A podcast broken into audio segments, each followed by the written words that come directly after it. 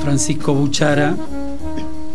Él es cofundador y CEO de SF500, un fondo de inversión creado en Santa Fe eh, entre el sector público y el privado con el propósito de financiar las próximas 500 startups científicos tecnológicas argentinas una tarea fenomenal, importantísima para el futuro de la Argentina.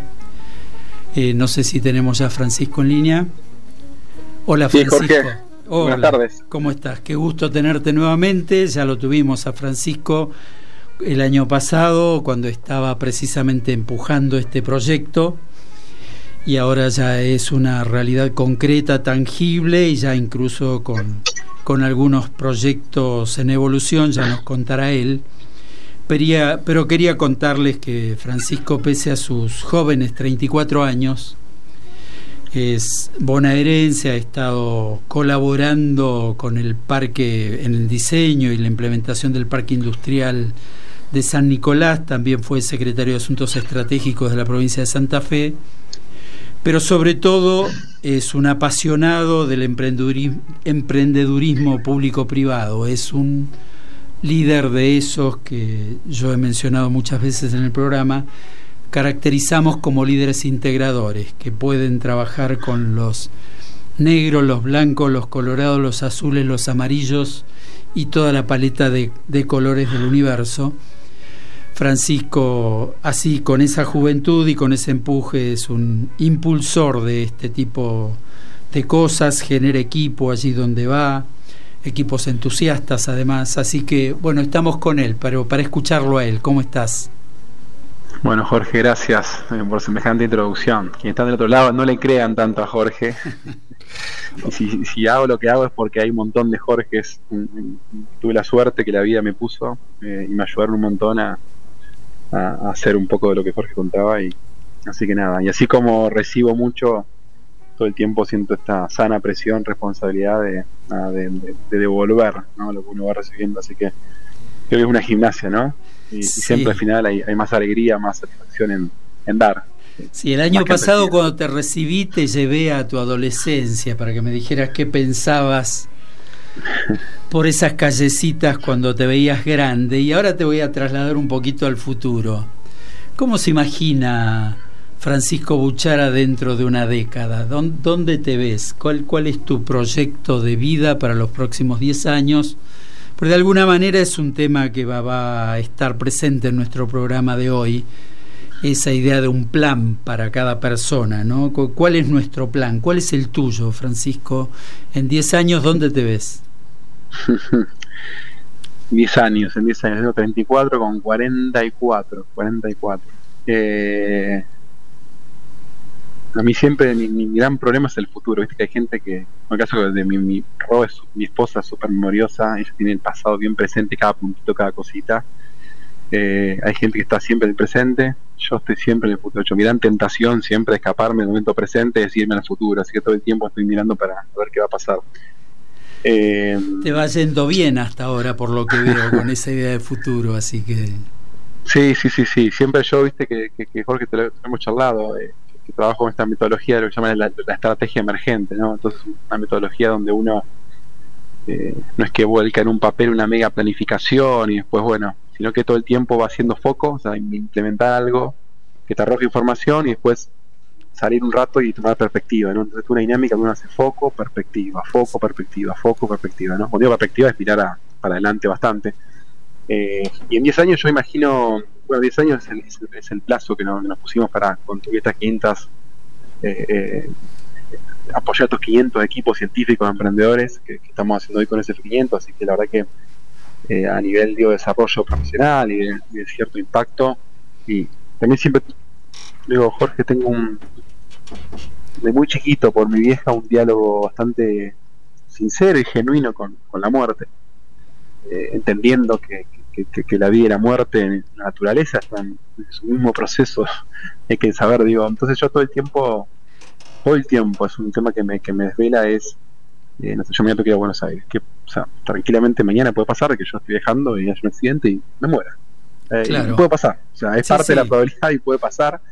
Y, bueno, y, después iré a la tierra y, seré parte de la naturaleza porque un hongo me va a descomponer y seguiré estando de una manera, digo, pero puede pasar. Entonces digo, cuando pase eso, digo, no, no, no, ojalá nunca me agarre perdiendo el tiempo, ¿no?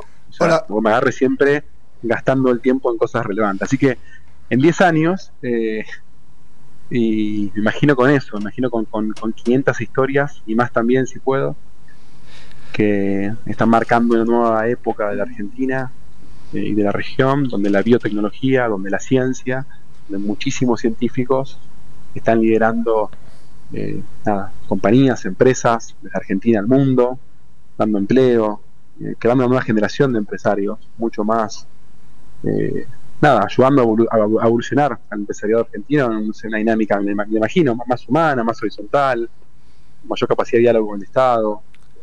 Francisco, ¿cómo andás? Te saluda Antonio López Llobet. Permitime que, permitime que cierre esa idea de futuro de Francisco con un amén, así sea. sí, sí, sí, totalmente. No, Francisco, me interesaba esto que comentabas respecto a, la muerte, ¿no? Y, me imaginaba, en, siguiendo esa línea, cómo, que nos cuentes un poco cómo es esa estructura que vos venís creando, pensando que el día de mañana vos no estás. Digo, ¿cómo, cómo hoy Francisco mañana, Dios no quiera, pero digo, mañana pasa algo que vos, bueno, vamos a pensarlo bien, te vas afuera, lo que sea. ¿Cómo queda, cómo está construida esa estructura? Em, ¿qué, organismos forman parte? ¿Cómo se desarrolla? Bueno, lo, que vos decís es re importante, eh, Nico, porque el, el, todo, tipo de proyecto de, de, mucho impacto, o sea, que uno busca y grande y largo plazo, desde el momento cero hay que pensar esos incentivos para, para, para que no dependa de una persona, para que la pelota circule entre varios, eh, y, pensar esa sustentabilidad, ¿no? ¿Qué pasa si ¿no? Eh, yo tengo que tomarme tres meses, digo, por tema de salud, ¿no? O, o, un año, o entendemos que lo mejor para este momento mío es acompañar a mi esposa en un posgrado en Italia sobre crianza y familia, que es lo que hace, como médica pediatra. Eh, puede, puede pasar. Entonces, eh, tener esa capacidad. Y ahí, y ahí es una de las riquezas de, esta dinámica de lo, de lo público-privado. Cuando vos generas un proyecto de estas características e involucras tantos actores, de vuelta, creas incentivos a la transparencia, creas incentivos a, a, dialogar más, eh, y creas, creas como bajas las probabilidades de que la pelota se caiga porque desapareció el que la manejaba, ¿no? Ahí hay un concepto, hoy el liderazgo es un tema súper trillado y tenés un montón de cursos de liderazgo y el liderazgo y el liderazgo y el liderazgo. Yo vengo a la escuela de liderazgo comunitario, de liderazgo situacional, eh, donde no es uno, sino es un cuerpo que tiene que, que tiene que ir funcionando y, rotando. Entonces, en mi caso, por ejemplo, algo que hice muy rápido fue abrir el juego. O sea yo tengo ya dos socios que Jorge los conoció, pues tuvieron la presentación, Fernando y Juan. Eh, y en el proceso de toma de decisiones estoy incorporando un montón de personas estratégicas para que lo sientan parte del proyecto y para que realmente sean parte del proyecto. Estoy buscando mecanismos para que todos tengan un pedacito de historia de 500 Claro, qué, qué, diferente que es cuando te invitan a, a formar parte de un proyecto del que sos parte, ¿no? Desde el primer día y no que sos un empleado que llega con una función definida, este, con un reglamento a cumplir y prácticamente sin ningún sueño por desarrollar, ¿no? Que donde precisamente la riqueza de todo este espacio que estás construyendo vos son los sueños de la gente, porque sin los sueños, sin soñadores no hay startups. Obviamente hacen falta un montón de otras cosas y de eso se están ocupando ustedes, pero necesitan de los soñadores como materia prima indispensable. Pero, pero de vuelta, no, no, no hay una solución, eh, siempre es un guante hecho a medida de cada historia, no, no, no es que hay una receta. Lo que sí te digo es que, que, si uno invierte tiempo en, esta integración de personas, en dedicarle tiempo a ciertos mensajes, símbolos, gestos que uno tiene que hacer para explicar y mostrar al grupo humano que está alrededor de, qué viene esto. Si uno detrás le pone un propósito eh, donde donde lo económico es parte, pero no es, no es el corazón, un propósito de, impacto propósito que, mira para adelante bastante tiempo para adelante. O sea, son todos condimentos de que contribuyen, que abonan a que de vuelta se creen incentivos a, a, que varios lo tomen como propio a eso, ¿no? Entonces el riesgo de que si uno desaparece se caiga la pelota eh, baja un montonazo. Eh, también depende mucho de la persona, ¿no? Porque digo, el otro día cuando fue la presentación de ese podía haber subido yo al escenario y contaba yo la historia. Era más eficiente, era más rápido, más claro, en 10 minutos y listo. Sin embargo, eh, yo rompí todo para que en la presentación estemos los tres eh, y, hablamos un rato cada uno y fue un poco más largo, pero no importa. Digo, Ahora, era mostrar la esencia de atrás. Francisco, me interesa preguntarte porque ¿cómo, les, cómo, cómo le diría o qué le dirías a un, a un joven de hoy que, que por ahí está estudiando, no sé, ingeniería, se me ocurre, pero puede ser cualquier carrera, y que, que tiene ganas de emprender y que el relato siempre de este país es emprender es imposible, la economía es un desastre, eh, siempre hay trabas, em, todo el tiempo se están cerrando emprendimientos. ¿Cómo, cuál, es, ¿Cuál es la motivación que vos le darías em, a un joven que hoy está en la duda de si emprender o no? ¿Por qué emprender sí? ¿Por qué darle esa chance? Emprender en la Argentina, claro está, ¿no? Sí. No, mira, la, Argentina tiene, tiene un, montón de posibilidades. O sea, ese cuento que es imposible, que la cosa, que le está... no, no, mentira. Mentira, porque yo lo vengo haciendo hace 10 años. O sea, eh, nada, es cuestión de entender y aprender y, entender las dos sintonías, la pública y la privada, y sincronizarlas bien y funciona. O sea, no se puede y tiene un montón de ventajas Argentina para hacer un montón de cosas. Eh, si me permitís una acotación ahí, Francisco, me parece también que a veces cuando hablamos de emprendimientos en Argentina, asumimos que todo emprendimiento debe ser exitoso. Y vos me parece que, algo de lo que decías va por ahí también, ¿no? Emprender significa fracasar tantas veces hasta que un día se tiene éxito o algo así.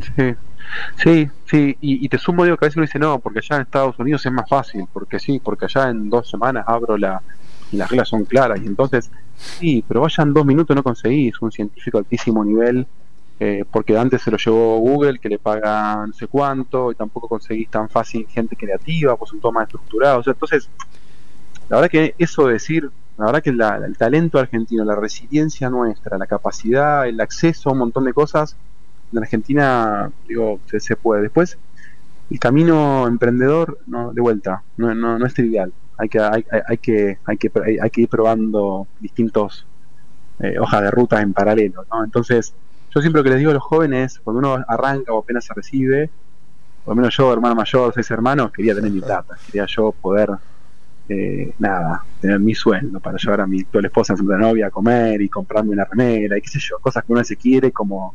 Sí, sí, total. Entonces, me parece que ahí es importante buscar un esquema donde uno rápidamente genere el, ingreso para, para, para pagar tus costos fijos con cierta austeridad y armonía, digo, no, no, no, no, la verdad que no, digo, si, si uno tiene la posibilidad de poder, y después, digo, ¿por qué con cierta austeridad o cierta inteligencia? Pues yo siempre, por lo menos mi experiencia fue esa, fue generarme esquemas de, un ingreso rápido me permitan mínimamente manejarme, mucho tiempo mi hijo me iba bancando algunas cositas y más me iba llevándola ahí, eh, o vivía en el departamento de la familia, entonces me ahorraba el alquiler y esas cosas que uno va a buscar inteligencia y después me dejaba tiempo pro bono donde yo donaba tiempo y le escribía a gente valiosa, me metía y colaboraba en un montón de proyectos valiosos que me empezaron a poner en diálogo con, gente que me desafiaba, con gente provocadora, con gente que yo me parecía interesante conocer. Entonces, digo, no pasaba, o sea, pasaba muy rápido al hacer, no, no tanto buscando a ver qué estaría bueno y armo un PowerPoint y después, no, no. Entonces, yo rápido puse en movimiento. Cuando vos te pones en movimiento, y te pones a colaborar con proyectos con gente interesante, como voluntario, dedicando un ratito, tomando nota, eh, yendo a un congreso y asistente, no, no importa, voluntario, eh, te empiezan a aparecer ideas, empezás a, leer contexto, empezás a conocer gente, empezás a escuchar, y ahí arranca el proceso digo, creativo y empezás a ver en qué sos bueno, en qué no, empezás a conocerte vos, empezás a... Eh, entonces yo hoy, hoy a los jóvenes le digo que hay, hay, un montón de oportunidades. Yo ahora en, breve voy a salir a challengear a todos los que estudian negocios en Argentina, todos los que hicieron MBA o están para hacer un MBA. los voy a, los voy a retar a todos los decanos de universidades de negocios, los voy a salir a, a challengear fuertemente porque digo, eh, la verdad que ayer me pasó, el cuento de anécdota, estuve con un gerente de I+D de una, una, compañía muy importante argentina del mundo farma, muy, muy importante. El pibe tenía un poquito más grande que yo, y yo le contaba todo lo que estamos haciendo, qué sé yo, y me tiraba. ¿Qué hacía ahí en esa compañía? ¿Por qué no renuncia? llamamos ya una historia. perdón la expresión, digo, pero es cagón, le digo. ¿Qué, qué, qué perdés? Digo, ¿qué va a dejar en la, digo, ¿qué va a dejar en la tierra trabajando en esta compañía acá? ¿Cuánto? Por supuesto que lo hizo que entrar en crisis, porque, porque era una persona que estaba bien económicamente. Tenía una vida estable hasta que se chocó con vos. no, que tiene toda la potencialidad de liderar una historia que, que cambie la vida de un montón de personas, que, que divertido, versátil, donde vos tomás decisiones, no tenés que, no, porque la empresa dice que tenés que...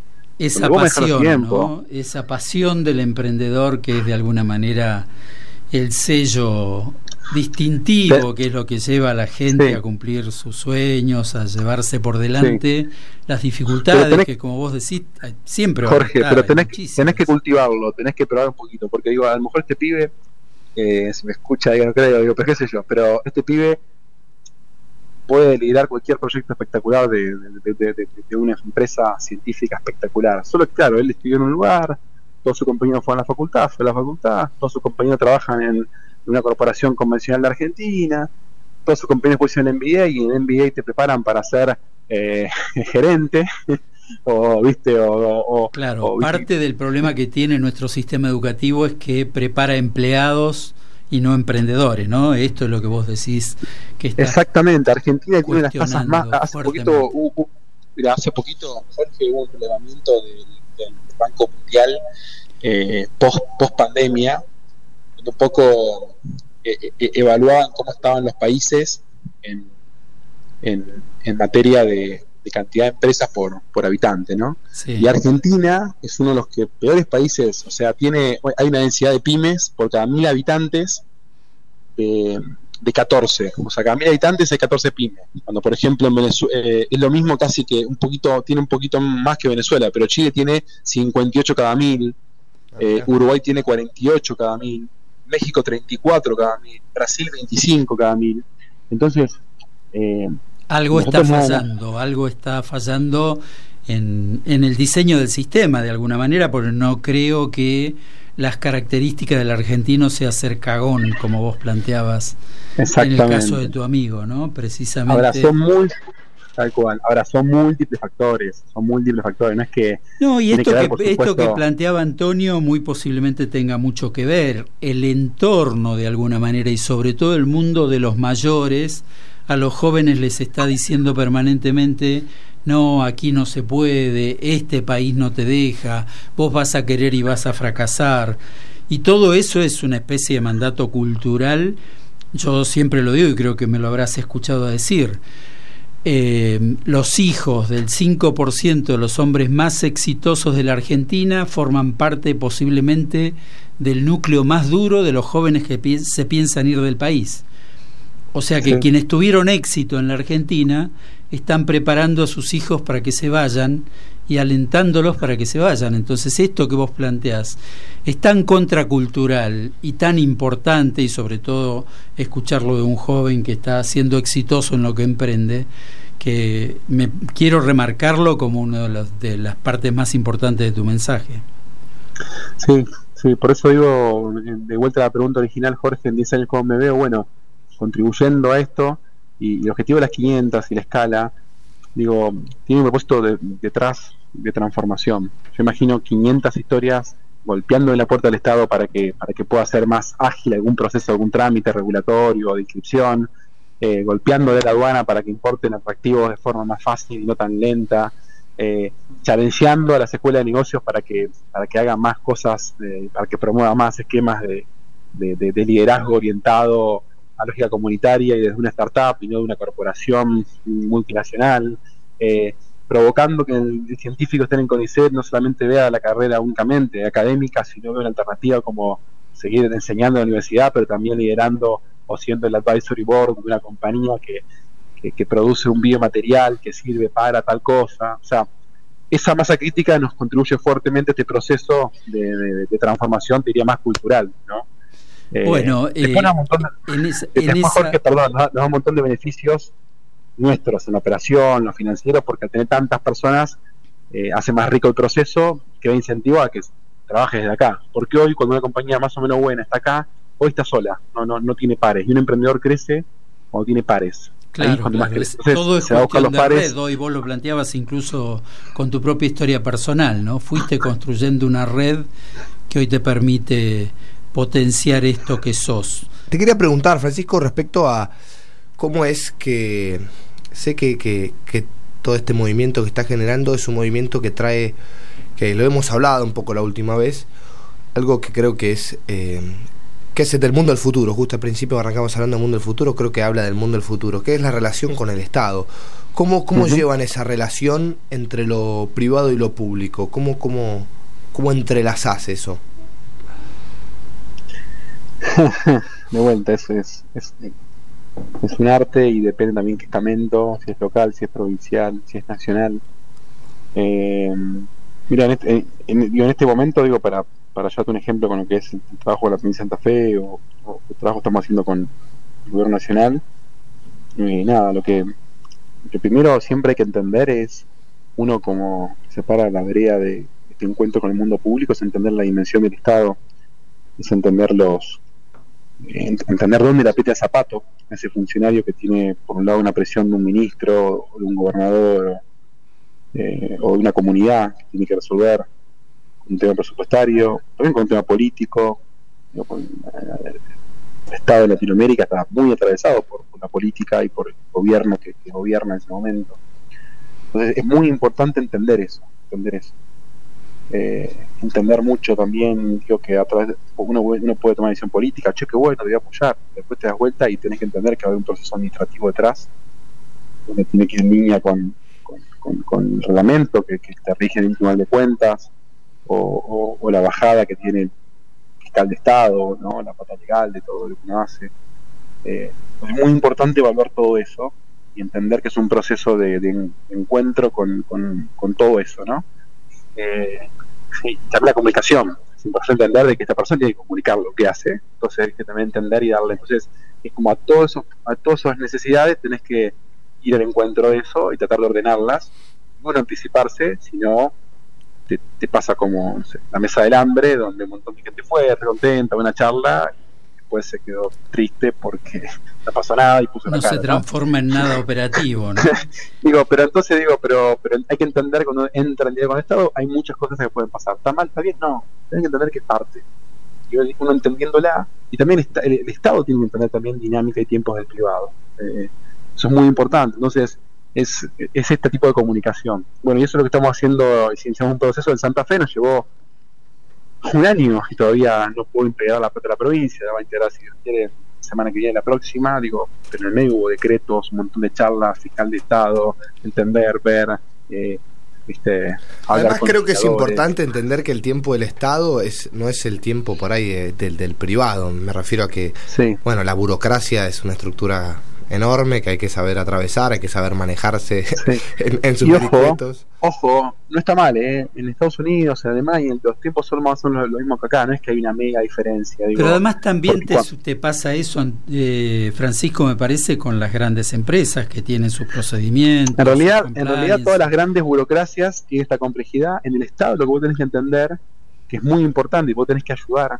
a, a todos los, uno cuando trabaja con los gobiernos, tiene que entender que en la medida que lo pueda ayudar a que esa, ese esfuerzo que hace esa burocracia por innovar no sea un único juego que lo hago y listo, sino que eso sea la punta de lanza de un proceso que después se institucionalice en una política de Estado. ¿no? Entonces, todo proceso de innovación que uno le propone al Estado tiene que intentar todo el tiempo entender cómo esto se convierte en una política de Estado. Cuando digo política de Estado, no sé, puedo pensar en la asignación universal por hijo en Argentina, ¿no? O sea, cómo esto se puede convertir después en una ley y no solo una ley, sino que también lo abracen los ministerios, lo hagan parte y donde no se discuta si entra un peronista, un radical, uno de derecha, uno de izquierda, un celeste, un verde, esa política. Estamos todos de acuerdo que eso está bueno.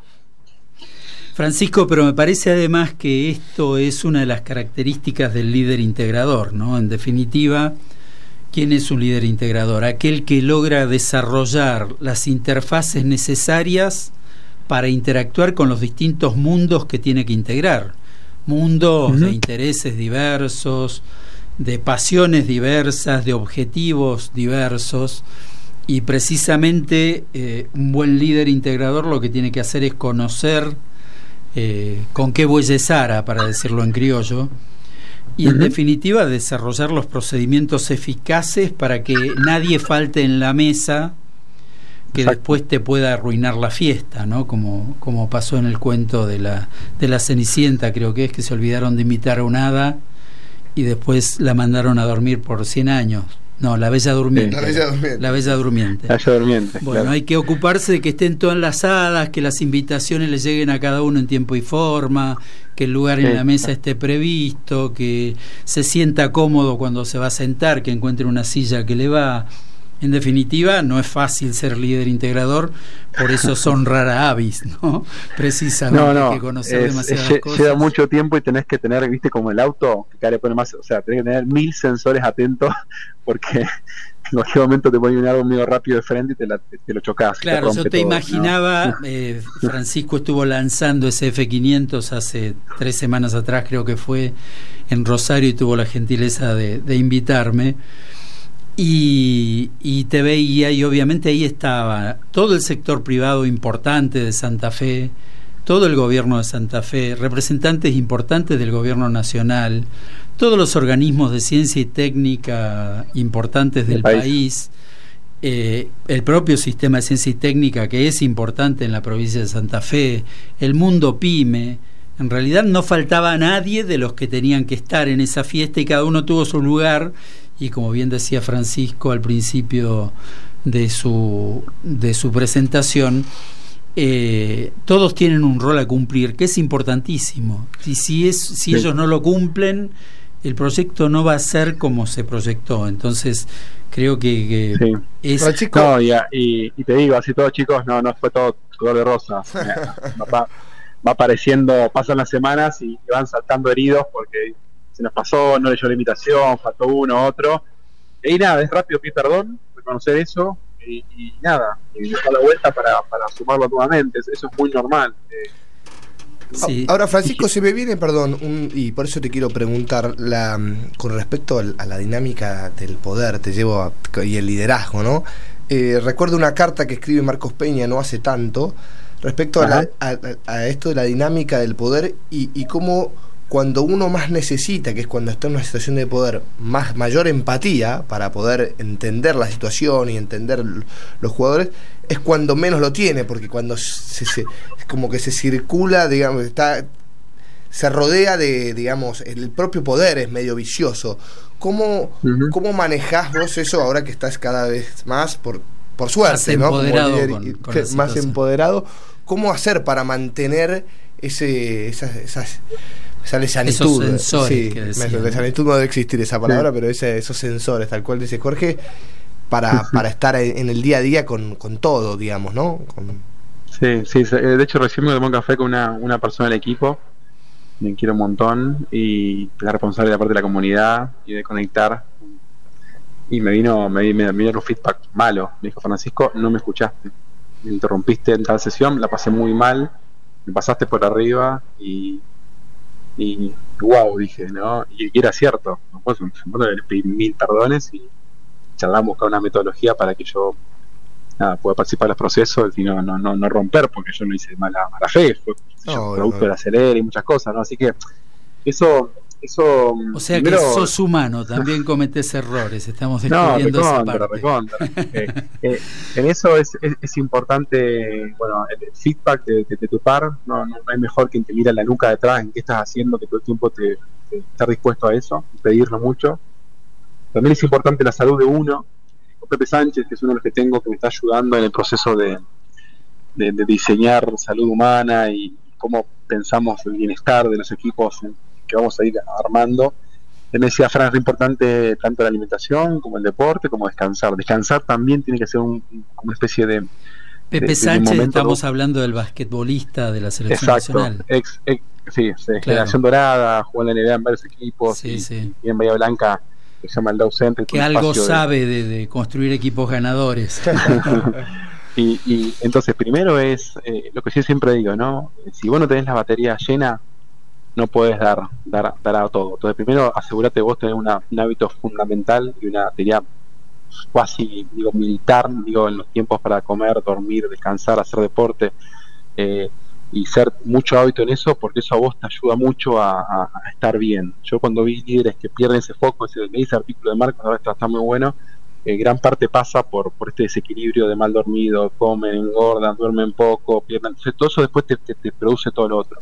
Pero como eh, ejemplo, además de que SF500 no es el, el único proyecto exitoso en este sentido que en Argentina, veía en las redes que estuviste participando de, un evento de inauguración de un parque tecnológico en Bariloche, que también por lo que comentaba, yo no conozco la génesis de ese proyecto, ha sido una génesis con lógica integradora, con participación de múltiples actores. Contame un poquito de eso, porque eso también ayuda a pensar que ese F500 no es una mosca blanca, sino que como vos bien decías, hay muchísimos proyectos en la Argentina por los que trabaja muchísima gente y que vale la pena destacar. Sí, hay, hay un montón de proyectos silenciosos que van creciendo. Ese de verdad yo tuve la suerte, Jorge, de, de, de 2017 que me llamaron para pensar el master plan y, y pensarlo a futuro hice mucho papel y mucha recorrida y mucho diálogo público-privado para entender cómo sumar a todas las partes y, me invitaron ahora porque se cortaban las cintas.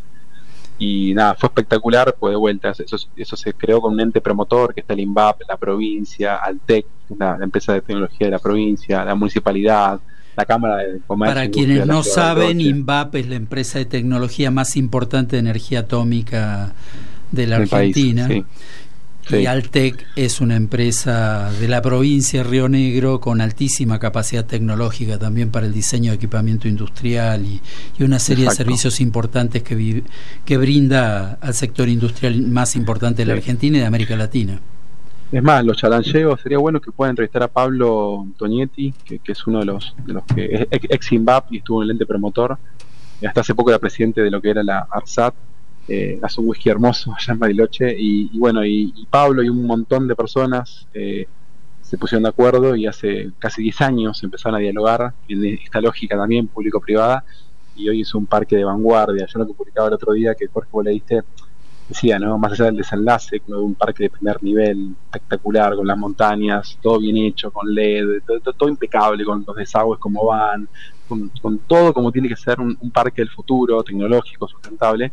Pero eso no es lo más fascinante. Lo más fascinante es la trama que hay detrás, que son todas estas miles de conversaciones que, se van dando entre todos estos actores para, para que ese parque vaya más allá. De hecho, estuvo muy la gobernadora porque invitó a, ex legisladores, ya están retirados, ex concejales de otros partidos que apoyaban la ordenanza para unificar, que digo... Claro, es el esfuerzo de muchísimas personas, de muchas funciones. No hay nada que fructifique si no se logran esos procesos virtuosos, ¿no? y ella reconoció a cada uno en su rol y lo hizo muy bien y también la, verdad que fue, fue fue muy bueno y volviendo a tu pregunta inicial de, de, de, citando este, este, texto de, Marcos Peña y, de, cómo eh, Marquitos eh, tenía el problema que mucha gente no se ajustaba a la planilla Excel, ¿no?